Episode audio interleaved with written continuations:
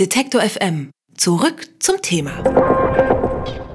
Das Schwein ist das Lieblingstier der Deutschen, zumindest wenn es als Wurst, Schnitzel und Co. auf dem Teller landet. Durchschnittlich 36 Kilogramm Schweinefleisch verzehren die Deutschen pro Kopf im Jahr. Doch nicht nur auf dem Teller lieben die Deutschen das Schwein, es ist auch ein Exportschlager. Weltweit ist Deutschland im Export von Schweinefleisch führend. Nicht auszudenken, was in der Wirtschaft und auf den deutschen Tellern geschieht, wenn einfach keine Schweine mehr da sind. Und genau das könnte jetzt passieren, denn die afrikanische Schweinepest Schweinepest breitet sich in Osteuropa weiter aus und gefährdet auch die Schweinezucht in Deutschland. Bauernverbände und Wirtschaft wollen die Ausbreitung verhindern und laufen Sturm, und zwar gegen die Wildschweine. Doch es gibt auch Zweifel an solchen Maßnahmen.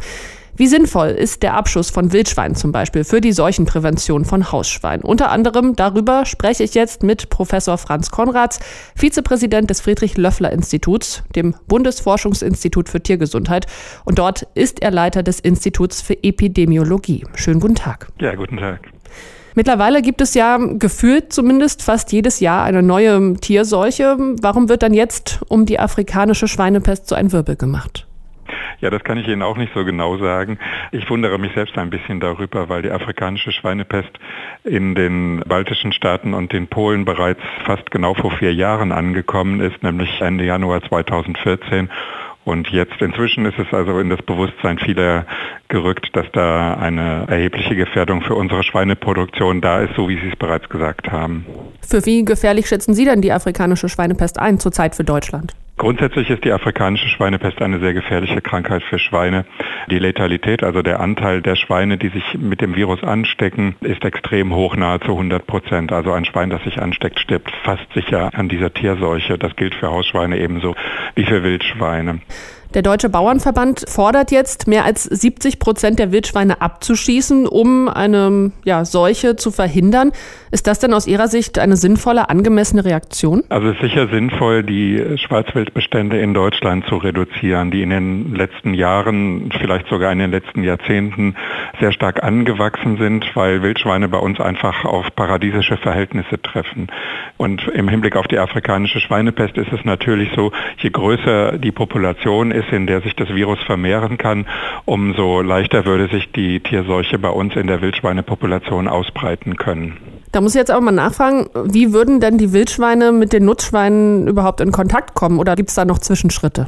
Ja, wir sehen das in den bisher betroffenen Ländern, dass es immer wieder einmal zu Übergriffen aus der Wildschweinepopulation in die Hausschweinepopulation kommt. Entweder wenn Tiere sehr extensiv gehalten werden, also so wie wir uns das vielleicht manchmal idealerweise vorstellen, so halb am Waldrand und so, dass man dann eben auf der Wiese in Kontakt kommen kann mit Wildschweinen. Das gibt es bei uns extrem selten, aber in den jetzt betroffenen Ländern hat es das hier und da gegeben.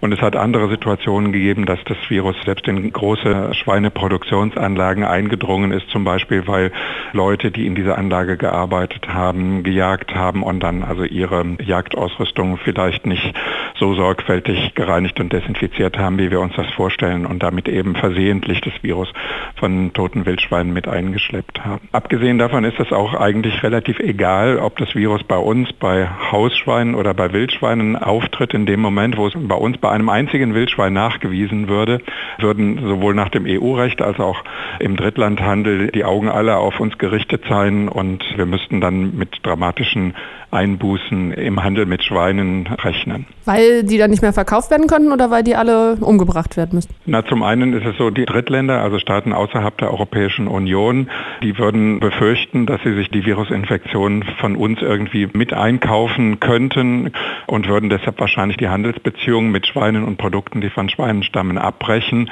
Und innerhalb der Europäischen Union gibt es jetzt schon Rechtsetzung dazu, einen Durchführungsbeschluss der Kommission, der sich im Moment nur an die betroffenen Mitgliedstaaten richtet. Der würde aber im Falle eines Ausbruchs auch für Deutschland gelten, mit dem Ziel zu regionalisieren, wie das in der Fachsprache heißt, also Beschränkungen nur für die Gebiete erstmal zu erlassen, die tatsächlich von der afrikanischen Schweinepest betroffen sind. Bei den Strukturen, die es bei uns gibt, dass also oft Schlachthöfe sehr weit weg sind von den Orten, an denen dann Mastschweine produziert werden, würde das aber ganz massive Auswirkungen auf den gesamten Sektor der Landwirtschaft, der sich mit Schweinen beschäftigt haben. Kommen wir noch mal zur Verbreitung des Virus. Wie ist denn das mit ja zum Beispiel Füchsen oder Raben? Die können ja in Schweinezuchtgehege relativ leicht eindringen. Können die auch die Seuche übertragen? Grundsätzlich muss man natürlich sagen, einige der Vögel, die Sie angesprochen haben, also aasfressende Vögel oder auch Beutegreifer, die gehen natürlich zum Teil oder oft auch an Kadaver von Wildschweinen, die eben irgendwo gestorben sind und dann dort liegen. Das ist ein ganz natürlicher Vorgang und grundsätzlich ist vorstellbar, dass sie von dort dann auch Gewebe verschleppen und das könnte Gewebe sein, eben von Tieren, die infiziert gewesen sind. Das kann man nicht generell ausschließen, aber wie ich schon sagte, es gibt also im Moment keine Belege dafür, dass das epidemiologisch bei dem Geschehen, das wir jetzt sehen, eine Rolle spielt. Was man eigentlich sagen muss, ist, dass der Mensch der wichtigste Vektor für diese Tierseuche ist. Der Mensch. Ja, durch menschliches Verhalten und dadurch, dass Material von infizierten Tieren transportiert wird, dass Menschen, die mit infizierten Wildschweinen in Kontakt gekommen sind, nicht sorgfältig sind, wenn sie anschließend sich reinigen und desinfizieren und so weiter, einfach weil sie es nicht wissen. Das ist natürlich in der Regel keine böse Absicht.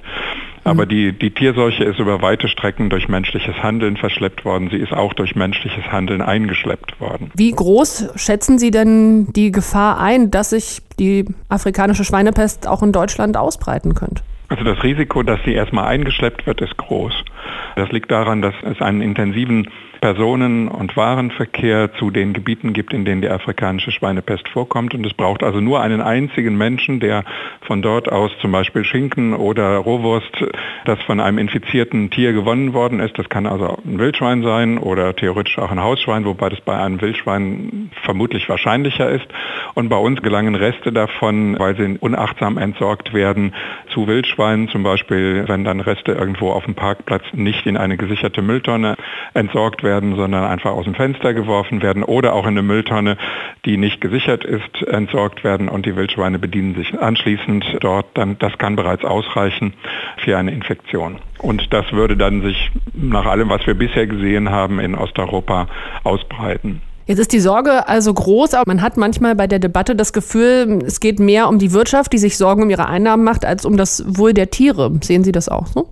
Na, beides spielt eine Rolle. Also ich denke mal primär an die Tiere. Ich bin Tierarzt und wenn man weiß, dass die Letalität so hoch ist, wie ich vorhin gesagt habe, dass also die Tiere, wenn sie sich infizieren, nahezu sicher sterben und dass sie auch einen qualvollen Tod sterben. Man kann also die afrikanische Schweinepest mit gewissen Abstrichen in etwa mit der Ebola-Infektion des Menschen vergleichen. Sie macht also auch so eine hämorrhagische Erkrankung, jedenfalls bei vielen Tieren. Dann ist das sicher etwas, was man also auch für die Tiere selbst so nicht hinnehmen kann. Auf der anderen Seite ist natürlich auch die wirtschaftliche Dimension mit zu beurteilen. Eine große Zahl von Menschen bei uns lebt davon, dass sie für uns Nahrungsmittel produziert und dazu gehört für diejenigen, die Fleisch essen, eben auch oft Schweinefleisch. Und für die würde ein Ausbruch der afrikanischen Schweinepest zu erheblichen wirtschaftlichen Schäden führen. Wenn ich Sie richtig verstanden habe jetzt in den letzten Minuten, müsste man jetzt präventiv, also eher statt auf Wildschweine zu schießen, bei den Menschen und bei den Jägern aufklären? Man muss in allererster Linie versuchen zu verhindern, dass die afrikanische Schweinepest zu uns gelangt. Und da geht es also in der Tat um Dinge wie Aufklärung. Auf der anderen Seite kann man das eine ja tun und muss deswegen das andere nicht lassen.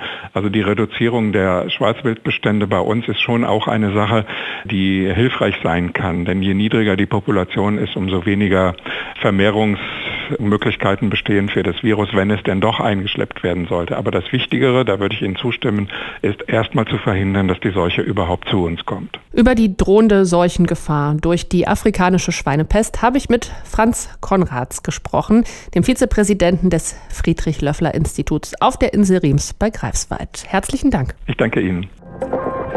Alle Beiträge, Reportagen und Interviews können Sie jederzeit nachhören im Netz auf detektor.fm.